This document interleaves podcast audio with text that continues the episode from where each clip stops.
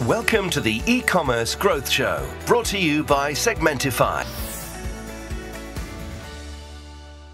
Pessoal, bom dia, boa tarde, boa noite. Aqui é o Carlos da Evolve, mais um episódio do e-commerce growth show. Hoje eu tenho a honra de entrevistar o Gabriel Lima.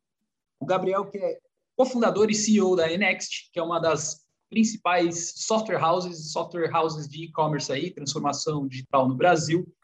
É, o Gabriel também ele é autor de um livro Líderes Digitais, é, um ensaio sobre como gerir negócios digitais na visão de 21 líderes brasileiros. Também representante do Brasil na Unido, que é uma, uma agência ali da, das Organizações Unidas. Gabriel, o seu currículo é incrível. Então, em vez de eu ficar é, falando um monte de coisa, dá o big picture para a gente, conta um pouquinho é, de quem que é o Gabriel Lima, um pouquinho da sua jornada, o que, que é a Next, e aí a gente entra na pancadaria aí para conversar sobre transformação é, digital no Brasil, futuro do trabalho, né, e o que, que vocês estão querendo, o que, que, está, o que, que está vendo no Brasil. Boa. É, primeiramente, obrigado, Carlos, pela, pela oportunidade e, e, também fico lisonjeado aí com as, com as palavras. É, acho que, assim, é, eu sempre tive o, o intuito de é, procurar fazer aquilo que eu gosto e, e, procurar fazer o negócio da forma mais correta possível, né? Então, eu acho que, assim, é, tudo, tudo aquilo que aconteceu na, na minha carreira foi, foi pautado por esses, por esses dois valores aí, né? Acho que é, ser, ser apaixonado por aquilo que faz e, e, fazer o negócio direito. Se não, se não for assim, para mim, não, não, não, vale a pena. Né? Então, eu acho que é, essa é, se eu puder falar que é, qual que é a minha maior conquista, eu acho que é essa, né? Conseguir ser feliz fazendo dessa maneira. É, e, e, assim, eu é, comecei minha carreira, na verdade, no mercado financeiro, né? Não vim do mundo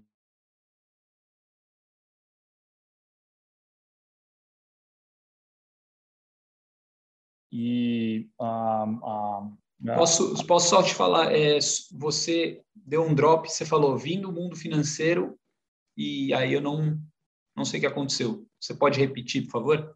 Ah, claro.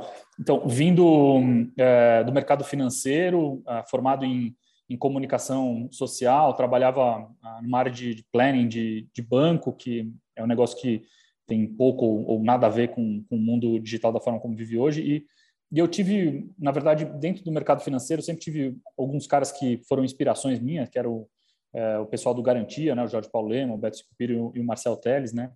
E aí eu tive uma oportunidade para trabalhar numa das empresas investidas deles, na época eles, eles eram sócios de um fundo de investimento chamado GP Investimentos, que investia numa empresa chamada Submarino.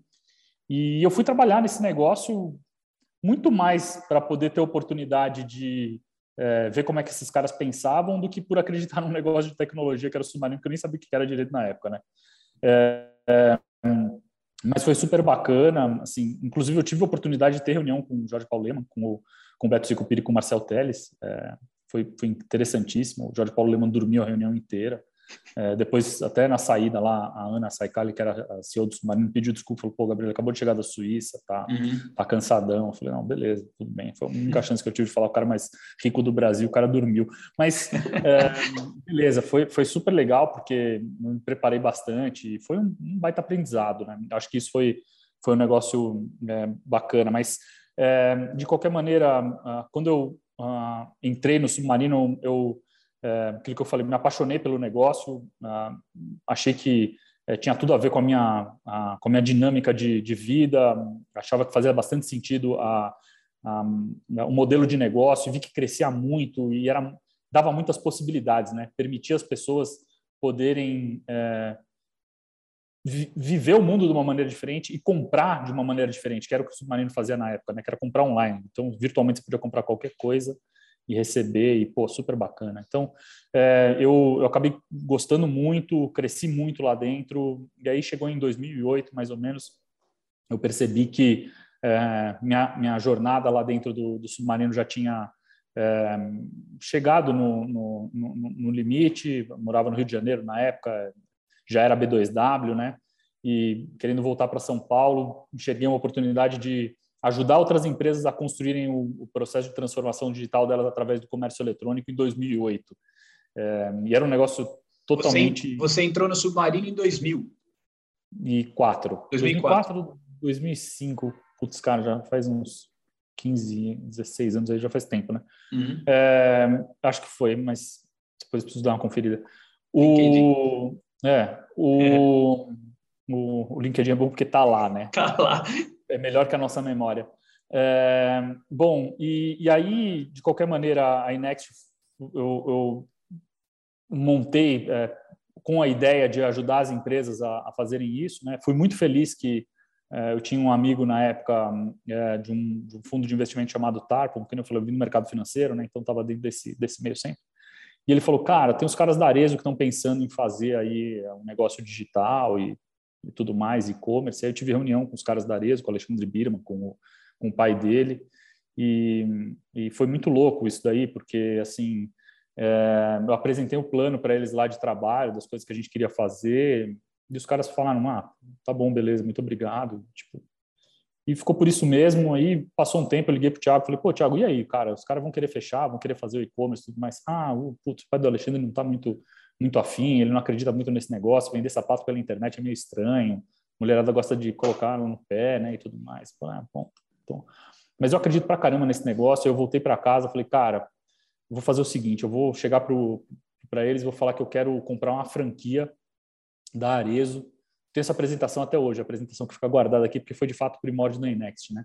É, quero comprar uma franquia da Schutz, né, que era uma das marcas do, do grupo Arezo, e eu quero que essa franquia seja a loja digital, vai ser a loja online, é, vai ser minha, eu vou fazer esse negócio bombar, e aí eu vou dar para eles opção de compra. Se chegar no final do período de três anos, esse negócio estiver bombando, eles vão poder comprar por um valor pré-determinado. Aí coloquei a apresentação debaixo do braço, falei com o Thiago, falei com o Alexandre, apresentei lá para eles. Eu, o Alexandre falou: porra, legal, Gabriel, muito bacana isso daí. Beleza, a gente, a gente dá a resposta para você, né?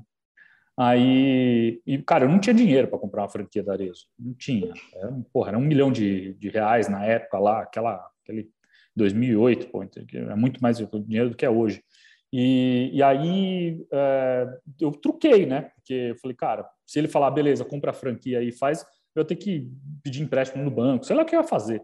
É, mas passou, acho que foi numa quinta, sexta-feira, na segunda-feira o Thiago me liga e falou, cara, o Alexandre topou fechar um negócio com você para você poder construir esse negócio aqui para a gente. Eu falei, pô, que animal. Então, vamos lá. E aí a Next começou, né?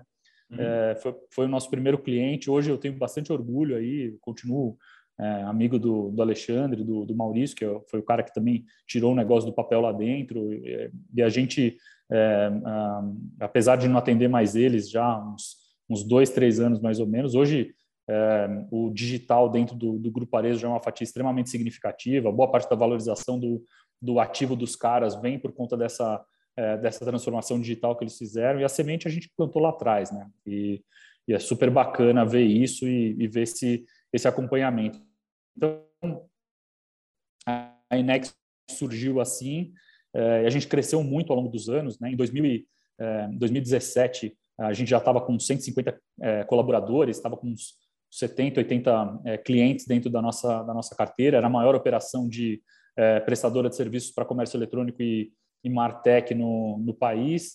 E a WPP, que é um grupo de comunicação em inglês, adquiriu o nosso negócio e hoje é, eu sou executivo da, da Inext, né? É, sou CEO, sou executivo da, da Inext.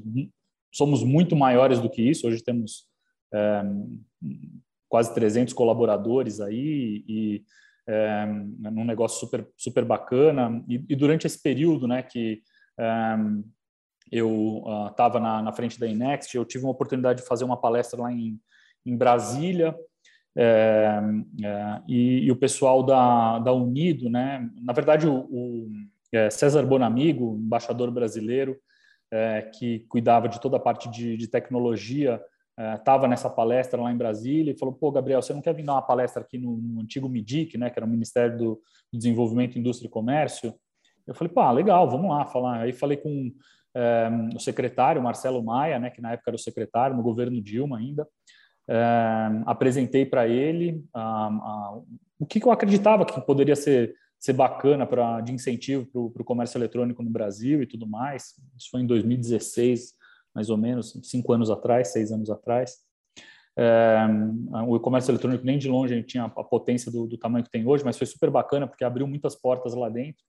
E o, o César, depois de um tempo, me ligou e falou: pô, Gabriel, é, os caras da, da Unido, que é um dos braços da ONU, estão é, precisando de, é, de um conselheiro aqui, de alguém para poder participar em um projeto de comércio eletrônico para poder fomentar o um intercâmbio entre os países BRICS e eu queria recomendar teu nome.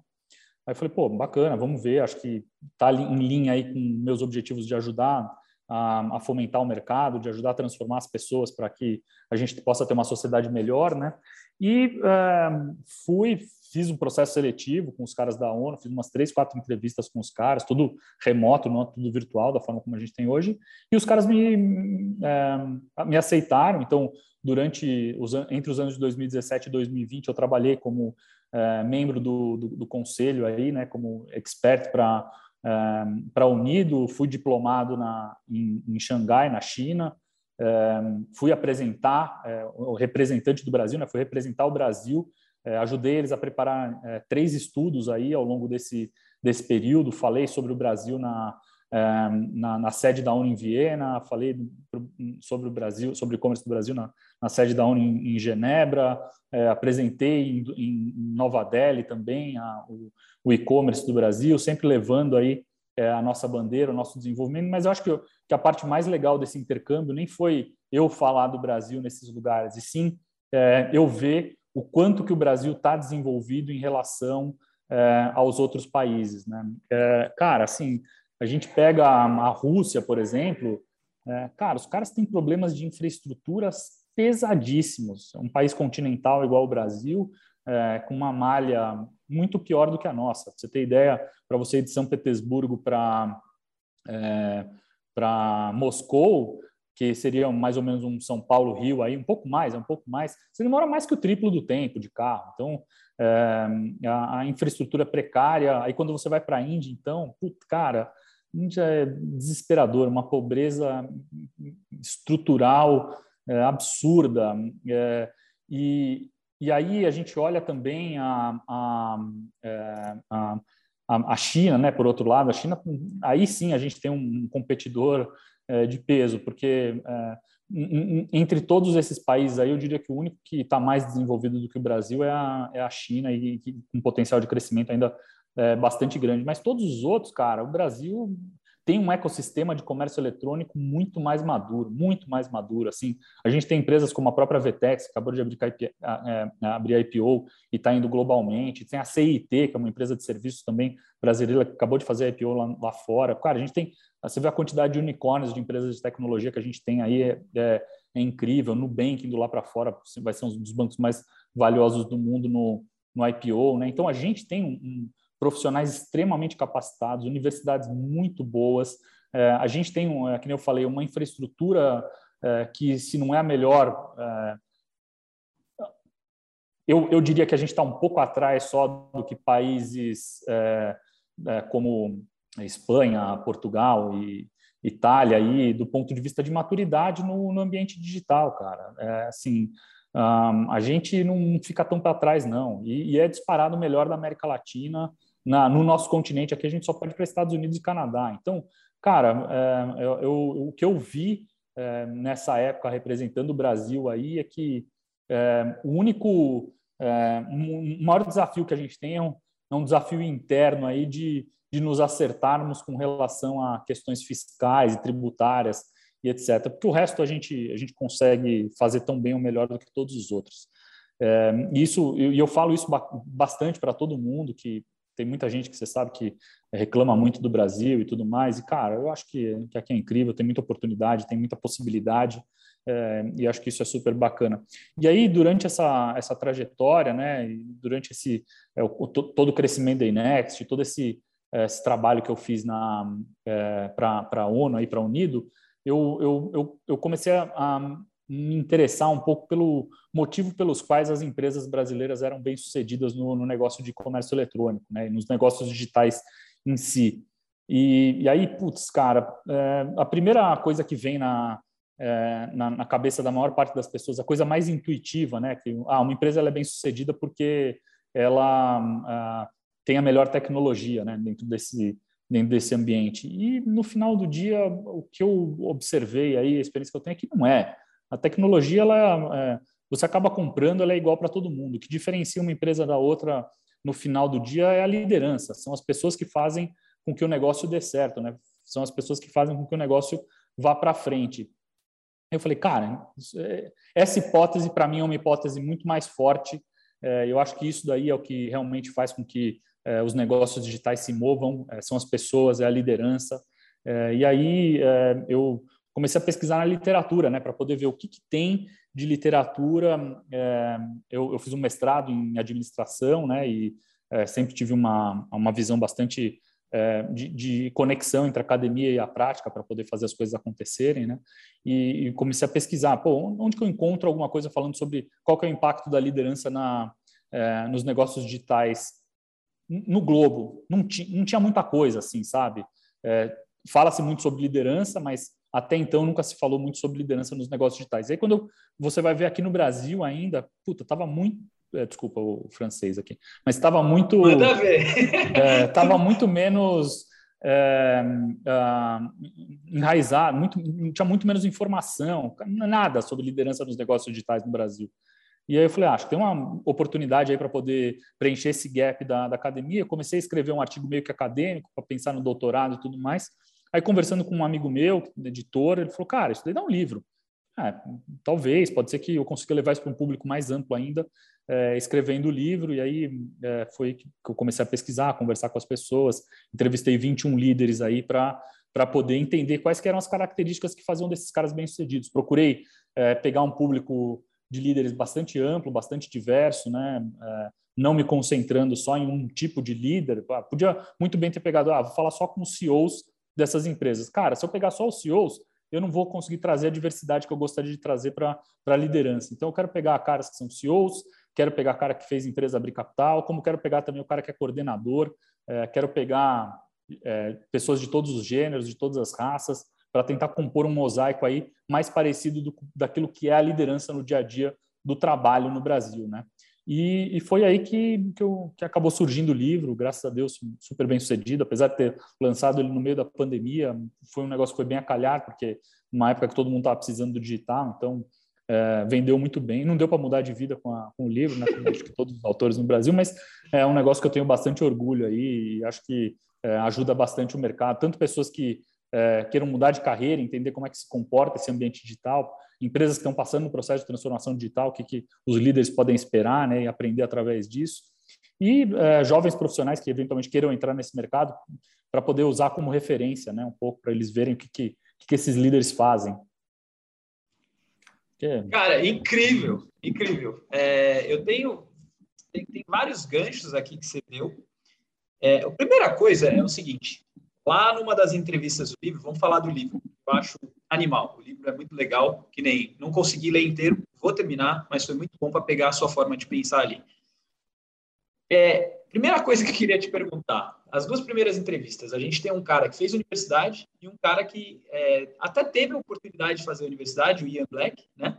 Flávio Pripa, Flávio Pri, Pripas é, fez universidade e o, o Ian é, se injuriava com a universidade, falou, putz, esse negócio me irrita. Self-made man. É um self-made, é um cara, os dois muito curiosos, né? Mas é, eu, eu ainda vou dizer que não, não, não, não é que eu não tenho nenhuma admiração pelo Pripas, muita, pelos dois, mas é que o cara veio de uma, de uma, uma condição ainda muito mais dura, eu acho, é, condição social, né?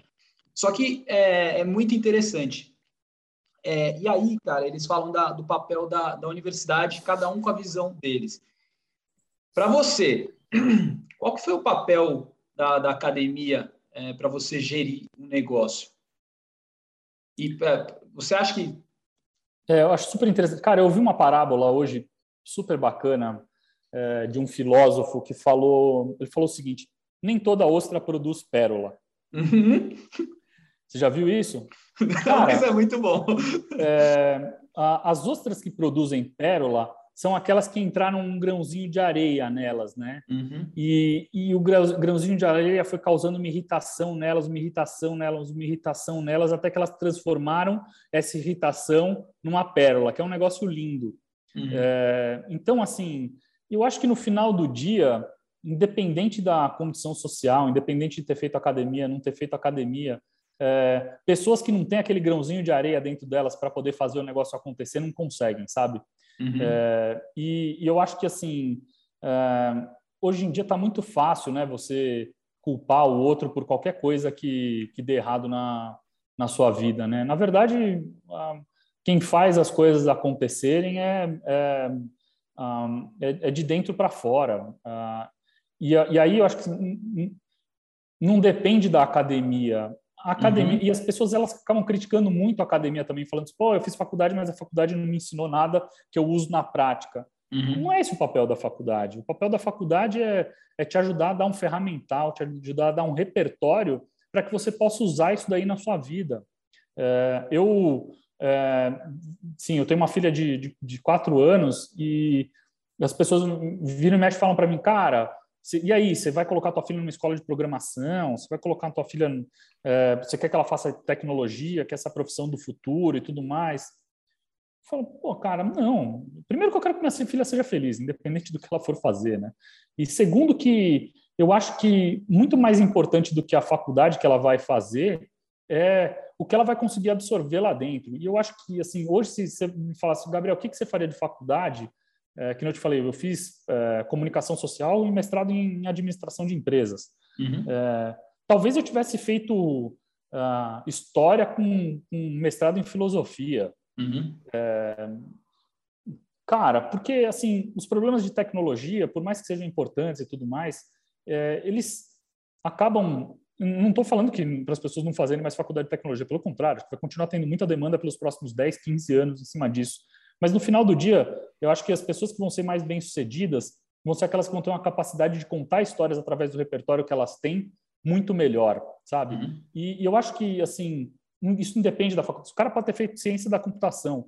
É, se ele não souber contar bem história, se ele não souber se comunicar bem, se ele não conseguir é, engajar as outras pessoas naquilo que ele quer, ele não vai ser bem-sucedido também, ou vai ser bem-sucedido de uma maneira que não é a maneira que eu acho que, que é a mais adequada de todos, que é, é transmitindo conhecimento e, e, fazendo com que haja engajamento, com que as pessoas caminhem em conjunto, né? Então, eu acho que a academia ela vem muito mais nesse sentido de, pô, como que isso pode me ajudar a ser uma pessoa melhor do que te dá, de fato, o ferramental para você poder exercer uma profissão.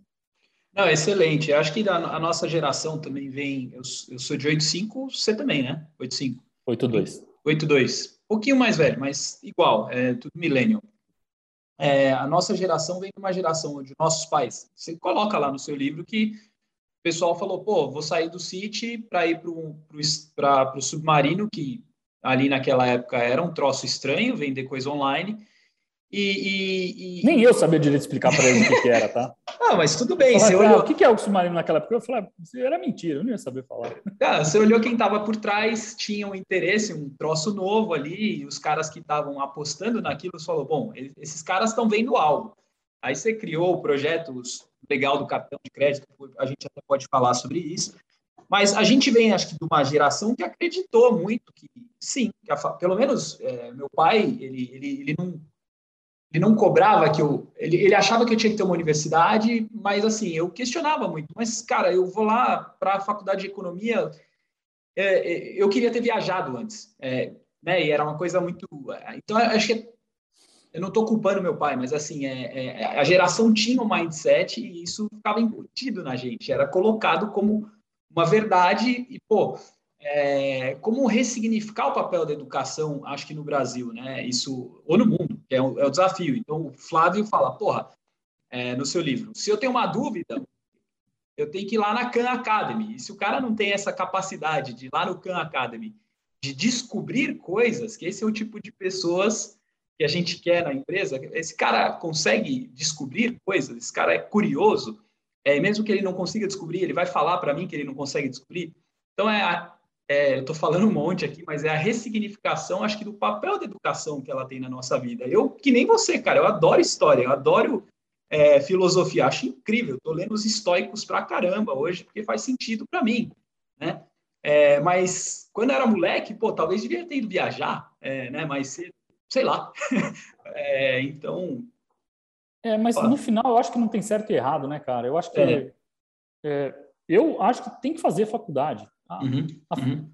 Pô, eu, é, eu, tenho amigos dessa época, cara, que assim me ajudam até hoje. É, uhum. Se eu não tivesse feito, eu não ia ter, entendeu? Uhum. É, eu acho que forma uma rede de relacionamento também que é um elo muito forte. É, assim, então não é só o aprendizado formal, é e tem um negócio assim, eu estava conversando com uma amiga minha esses dias, né, que é, o filho dela, o primeiro ano de faculdade foi no, no meio da pandemia. Ela falou uhum. assim para mim, pô, era a época que o meu filho ia sair do, do, do colegial, ia para a faculdade para poder pegar a menininha e para poder, desculpa, mas assim, do mesmo jeito que poderia ser o contrário. Não, nada normal, é. é e, e, beber e ficar bêbado uhum. e, e, cair na, na, festa de faculdade. O cara está trancado em casa. Uhum. É, então, assim, e, a, e tá, o conhecimento formal no final do dia, ele está aprendendo do mesmo jeito, que estava tendo aula remota. Mas uhum. e o social, né? E, o, uhum. e, e esse engajamento, esse, é, esse relacionamento? Perdeu, perdeu no primeiro ano de faculdade dele. Então, assim, é, eu acho que ah, não é só a questão da, da do, do, ensino, é a questão do conhecimento tácito que é, que é transmitido também pela interação com, com outras pessoas, né? E, e acho que isso daí que é, talvez acaba sendo meio relegado e que as pessoas acabam não levando em consideração, mas que acho que é fundamental. Mesmo nas empresas, a gente está com um dilema bastante grande aqui. A gente, cara, do dia para a noite, no dia 17 de março de 2020, a gente teve que mandar 200 pessoas para casa sem saber o que aconteceu no dia seguinte, como fazer. A gente conseguiu, cresceu super na pandemia, fez o que precisava ser feito. É, mas mesmo assim, hoje a gente sente falta. Eu preciso voltar a encontrar com as pessoas para poder transmitir aquilo que eu acredito, né? Também não só no, na frente do computador aqui, mas também no gesto, no olhar, na forma de se vestir, na forma de falar, é, que é, no final do dia é um pouco da cultura, é a, é a, forma como a gente se molda como sociedade. Né? Então, eu acho que a gente vai precisar voltar a ter interações. A gente vai não da mesma maneira como era antes, porque eu acho que a, a, a, digitalização tem um lado super positivo também, da possibilidade da gente estar tá fazendo isso que a gente está fazendo com um oceano no meio, mas é, encontros pessoais vão precisar acontecer, vai uhum. precisar ter, né? Então, eu acho que isso daí, para o próprio processo de formação das pessoas, de formação profissional, assim como o processo de formação dos líderes, precisa ter um precisa ter uma tônica presencial aí também, né, para acontecer. Muito bom. E, e, e, dentro desse, desse, falando um pouquinho de educação, como é que, quais são os, seus, os desafios que você vê na sua empresa hoje e talvez dessas empresas, desses 21 líderes que, que você entrevistou, com relação à, à educação dos. Primeiro tem a educação dos colaboradores, mas tem uma questão que você traz no seu livro que é muito legal também, que é da ansiedade que a gente vive num, num mundo que é rápido pra caramba. Então, a galera que quer ser promovido, uh, promovida muito rápida, né? Versus a competência, versus a, e quando você olha a questão de se educar também, a, a essa mão de obra que está chegando para você aí, é, e o papel da empresa privada, o papel da, da, empresa, que você tem um papel muito consciente, falando com você e com o Dante, eu achei isso animal, e eu não ouvi nenhuma outra empresa falando, falando disso. Ficou muito é. confusa é. minha pergunta? Não, não. Eu, eu acho que assim tem três, três partes aí, né? Eu acho que tem uma uhum. primeira parte que é, é um negócio um pouco mais uh, abstrato, assim, o que eu vou falar, mas eu espero conseguir transmitir o meu, meu pensamento. A gente vive hoje numa sociedade pós-moderna, né? E o que significa viver numa sociedade pós-moderna? Um dos preceitos do modernismo era que é, determinadas utopias e determinados conceitos iam resolver os problemas da sociedade. Fosse capitalismo, fosse comunismo, fosse socialismo, fosse anarquia, fosse o que fosse, é, um conceito, uma ideia ia resolver é, problemas sociais. É, e o que a gente observou aí depois da queda do muro de Berlim, com a ascensão do, do capitalismo, que é a forma mais livre é, de todas essas que eu, que eu mencionei, né, é, é, que esse problema não foi resolvido. As pessoas elas continuam angustiadas e, e, e eu acho que surgiu um, um, problema novo a partir disso, que foi a partir do momento que as pessoas perderam o, o norte, perderam a, a, a utopia, né? É, elas deixaram de acreditar em algumas instituições. Uma delas o Estado, né? a outra a, a religião, é, e, e, e, elas procuraram suprir essas carências delas é, se abraçando em, em, em, em alguns outros é, alguns outros valores e, e, eventualmente isso também pode estar causando um pouco de, de conflito e de ansiedade, né? E eu acho que um dos principais, é, dentre esses dois, né, um deles é, é, a questão da ciência, né? As pessoas acabaram trans, transmitindo muito do da e a ciência não tem resposta para tudo também. A ciência é, ela é matemática, é, então ela trabalha com base em estatística. Ela não, não é uma ciência é, totalmente exata, tirando, sei lá, física, que pô, isso é uma ciência exata, mas as outras não são. Então a gente não pode trans, nem, nem as ciências biológicas, tá aí o Covid para poder dar um baile em todos nós e, e mostrar o quanto que, pô, eu acredito pra caramba na ciência, eu acho que tá, tá tudo certo que está sendo feito de vacina e tudo mais, mas, uhum. cara, não é ciência exata, é ciência biológica. A gente tem muita coisa para poder aprender ainda em cima do negócio. Então transmitir todas as nossas crenças e as nossas utopias para a ciência não dá certo. É, do mesmo jeito que essa outra lacuna aí do, do Estado também deixou de ser preenchida pelo Estado e, e as pessoas acabaram transmitindo para as empresas, ou seja, quem vai dar valor para a sua vida é, é, os objetivos que a empresa vai, vai te traçar. E, e, aí, hoje você vê muito essa questão de SG, essa questão de propósito nas empresas. Cara, isso só está acontecendo porque devia ser papel do Estado. O uhum. Estado que devia estar tá suprindo isso, mas o Estado não consegue mais suprir isso por um problema de valores institucionais. É, então, assim, as empresas hoje elas têm que fazer isso. Elas são responsáveis é, pelo papel social também e precisam endereçar isso. E aí, é, acho que esse é, o, é, a primeira parte da, da, da resposta, né? Então, cara, a, a, a, gente como Inex, como empresa, que aí entra na segunda parte, né?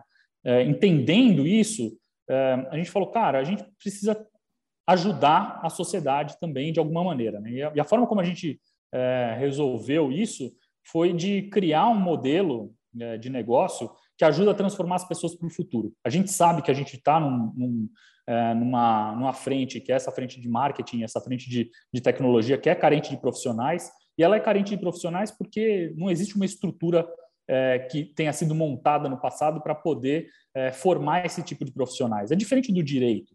Cara, o direito, desde a Revolução Francesa, quando se criou, é, e, a, e, através do iluminismo, aí, que, é, que depois direcionou para as constituições liberais etc., Pô, são 400, 300, 400 anos aí formando profissional de direito. É, medicina também, 300, 400 anos evoluindo a medicina. É, ciência da computação, cara, tem 20 anos, né? Formando profissionais aí que para fazer aquilo que a gente precisa hoje, ou seja, é muito novo.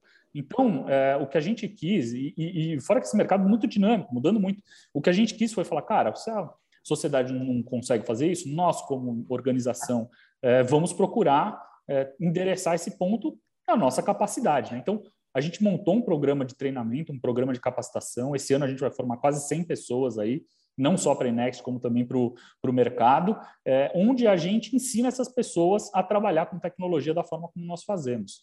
É, e essa é a nossa missão, esse é o nosso propósito. Então, a gente, obviamente, que em primeiro lugar, a gente tem que atender os nossos clientes é, e, e, fazer com que eles sejam bem-sucedidos, mas isso só vai acontecer se as pessoas que estiverem dentro da empresa forem felizes e que elas consigam transmitir conhecimento para que outras pessoas também possam crescer. E aí a gente endereça um problema da, da sociedade, que é essa falta de, de mão de obra, né? E, e aí, é, então, eu acho que essa é a forma como a gente da Inext vê resolver aquele problema que eu falei inicialmente. E como fazer isso daí é, é através de uma, de uma mescla, né? De é, microeducação, ou, ou cursos rápidos, uma dinâmica rápida, é, todo, toda ela feita digitalmente, é, com hands-on, né? Com, com, o dia a dia do trabalho, colocando as pessoas para que elas possam resolver problemas reais.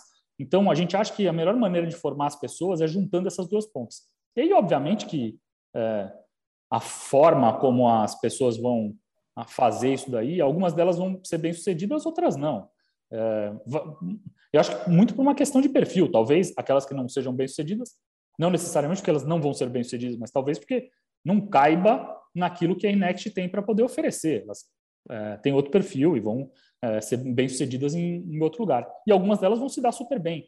E a gente procura trazer pessoas né, para esse nosso programa de capacitação é, da maneira mais diversa possível. Então, a gente não vai só no INSPER buscar pessoas para o nosso programa de capacitação. Pelo contrário, é, a gente vai buscar é, pessoas que tiveram menos oportunidades e procurar é, ser o mais diverso possível para poder fomentar isso, esse conhecimento de tecnologia que a gente tem e transmitir isso e passar isso daí para frente. Então, acho que essa seria a resposta aí para minha pergunta.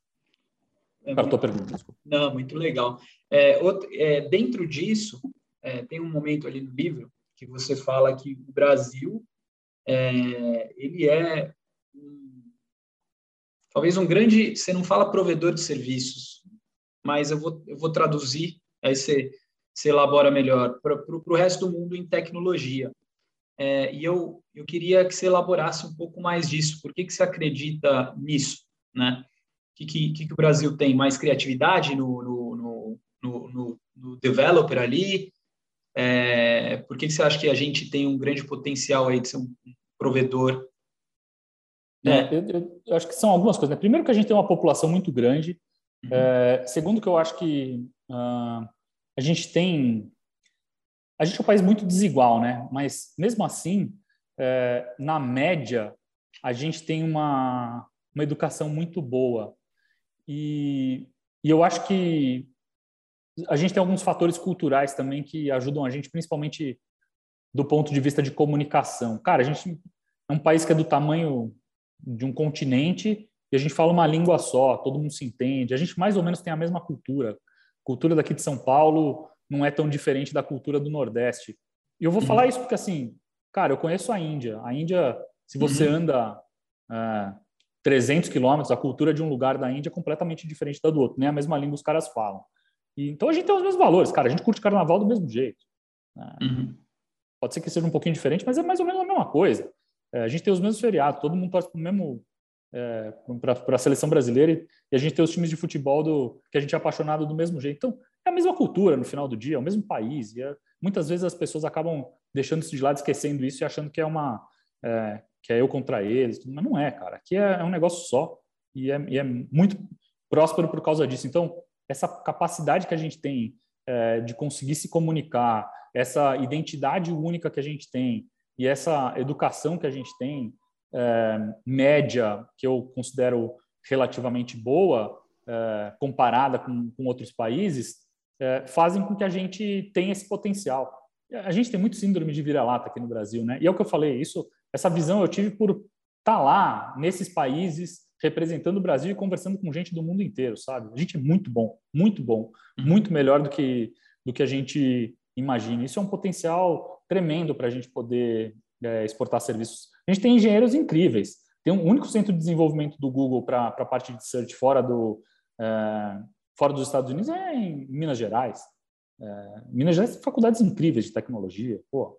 E, e aí, pô, você pega um desenvolvedor é, brasileiro, é, o cara por mais que ele seja um desenvolvedor e que ele tenha que fazer uma, tem um, um, trabalho cartesiano aí, cara, ele saiu na rua, ele tem que usar criatividade para poder viver, né? É, então, com certeza, ele, os nossos, os nossos líderes, os nossos executivos, têm muito mais jogo de cintura do que os caras lá fora. Então, acho que tem um potencial incrível aqui no, uh, aqui no Brasil e que acho que o maior desafio é fazer com que a gente acredite que a gente tem esse potencial do que, do que transformar isso num potencial de fato. É, eu não sei se eu te falei naquela primeira conversa que a gente teve. Aqui na Dinamarca, eu conheço uma comunidade aí de brasileiros. São mais ou menos uns 10 caras que foram é, sequestrados a peso de ouro por uma empresa de. por algumas. Aqui, onde na minha cidade, o cluster é robótica, né? Então, você tem desde drones, é, cara, robótica para medicina, Universal Robots, que os caras têm um braço robótico para a indústria automobilística. E, e, de fato, acho que a gente está vivendo uma guerra declarada aí na, nessa questão da contratação, especialmente dessas, dessa mão de obra, vamos chamar mais, mais, é, mais especializada, né? E, e, e os caras vêm. É, eu acho, cara, bem interessante isso que você está falando, eu vejo na prática o que acontece aqui com essa, com essa galera. Sim, é, e a internet eliminou as barreiras ainda, né? Você pode uhum. fazer isso de qualquer lugar. É, eu acho que a gente vai ter um, uma grande discussão aí.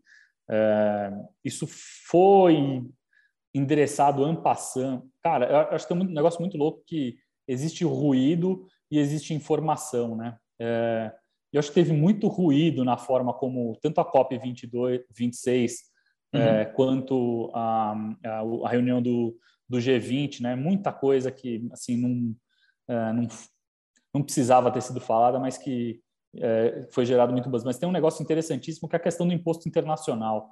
É, eu acho que isso é informação, sabe? Acho que isso é um negócio que precisa ser melhor endereçado, porque é, com a tecnologia da informação, hoje qualquer um pode trabalhar em qualquer lugar, qualquer um pode comprar coisa de qualquer lugar. É, como que eu faço para poder é, nivelar o, o jogo para todo mundo, né? Para que as próprias instituições, o próprio Estado possa se fortalecer. Ou não, ou então acabar os Estados de vez, né? Uhum. É, e tornar o mundo em um lugar só. É, e eu acho que isso que é o que, que precisa, precisaria. E, cara, mais frustrante de tudo é que no final da, da reunião do, do, G20 os caras não chegaram em consenso nenhum sobre o imposto mundial. Então, assim, é, tem um lado que é, pelo menos isso já foi, foi trazido para a mesa, e que eu acho que isso aí de fato é informação, e tem o outro que ainda vai ter que ser discutido durante mais algum tempo para a gente poder ter algum tipo de, de, de resolução, né? Pô, cara, é incrível. A gente está em 40 minutos, uns 45 aqui. 40, vai. Eu vou, eu vou te fazer uma, uma, uma última pergunta e depois eu vou te chamar para um painel, alguma coisa assim, com certeza. Queria que você falasse sobre a sua visão, que é uma questão que você coloca lá no livro para os executivos, sobre o futuro do trabalho, né? É, a sua visão para o futuro do trabalho. A gente tem aí uma questão que você colocou super legal né, naquele nosso primeiro papo, que a tecnologia ela gera uma concentração de riqueza para um, um grupo muito seleto aí. Está falando também dos impostos aí, né, internacionais. É, é, a, a, tecnologia também acaba gerando uma precarização do trabalho. É, acho que a gente pode falar também de empresas hoje internacionais contratando talentos no Brasil, pagando menos do que eles pagariam aqui, mas para o brasileiro tá bom por causa do câmbio. Então tem um monte de coisa que é muito interessante da gente discutir né, nesse âmbito de, de, de, de futuro trabalho, papel da tecnologia, enfim. Mas a tua visão aí.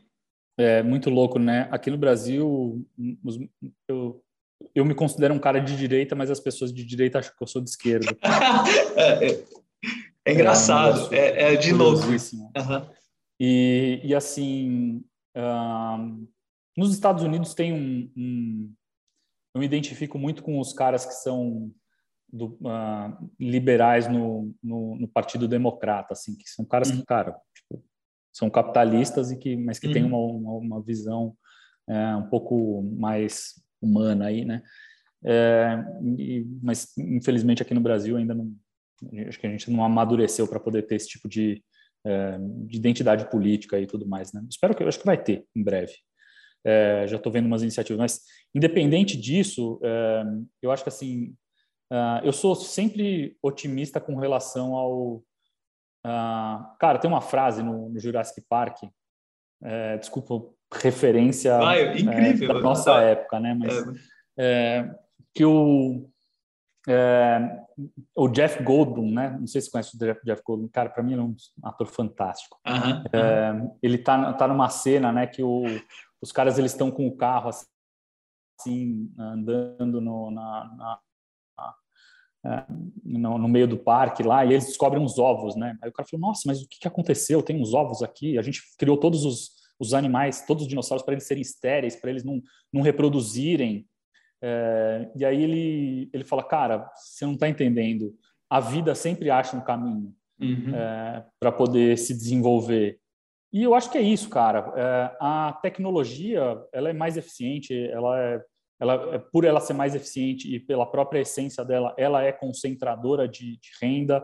É, mas uh, a vida e a sociedade vão encontrar caminhos, vão encontrar alternativas. Na Revolução Industrial, as costureiras ateavam fogo nas máquinas de tiar, sabe? E, e o, a, a, riqueza média da população só subiu desde então.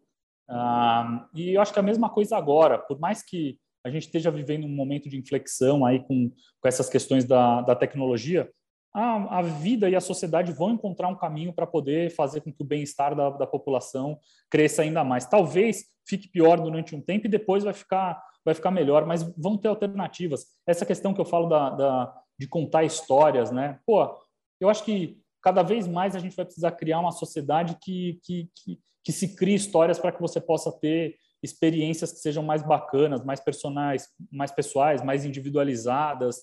É, sabe, a gente, é, eu acho que é, fazer o uso da tecnologia para poder empoderar pequenos negócios que consigam é, é, gerar é, renda e, pô, cara, desde bares, restaurantes, mini, mini mercados, mini centro de distribuição, toda a parte de turismo, toda a parte de mercado relacionado à saúde, hospitais, com toda essa preocupação, academias. Se a gente conseguir colocar, se os pequenos negócios conseguirem fazer uso de tecnologia e contar histórias para que eles possam gerar valor em cima disso, mas mais uma vez, isso depende de repertório, vai ser super, vai ser muito mais interessante, sabe? Os problemas da tecnologia vão se resolver e vai, vai conseguir acontecer. As pessoas conseguirem ter criatividade para poder fazer um negócio. Cara, eu recebi um videozinho uns tempo atrás é, de um cara que vende morango no farol em Curitiba.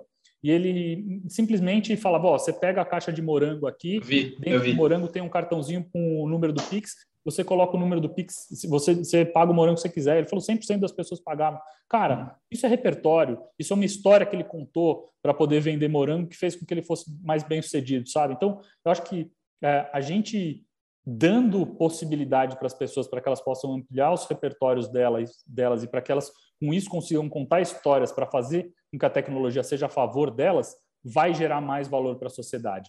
Se a gente deixar a tecnologia por si só e não tivesse interesse, se a gente ficar alienado olhando é, rede social o dia inteiro, aí pode ser que nosso bem-estar no futuro seja pior do que aquele que a gente tem hoje.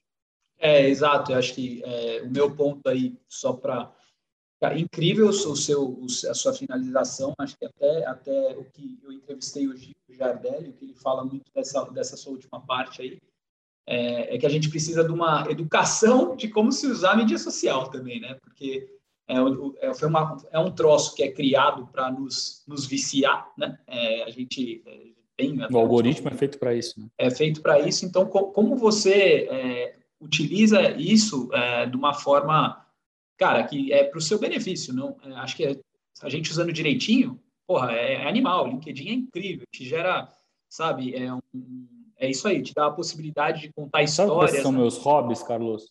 Não. Eu faço natação, eu nado é, todo, todo, dia que eu nado, eu nado uns dois quilômetros. É, e quando eu estou nadando, eu gosto muito desse esporte, porque, primeiro, que eu não tenho contato nenhum com nenhum tipo de mídia ou rede social, não recebo e-mail, no WhatsApp uhum. não toca. E segundo, que eu preciso me concentrar em nadar, porque se eu não me concentrar em nadar, eu afundo. É, então, eu não penso em mais nada a não ser nadar. Eu gosto muito de, de natação.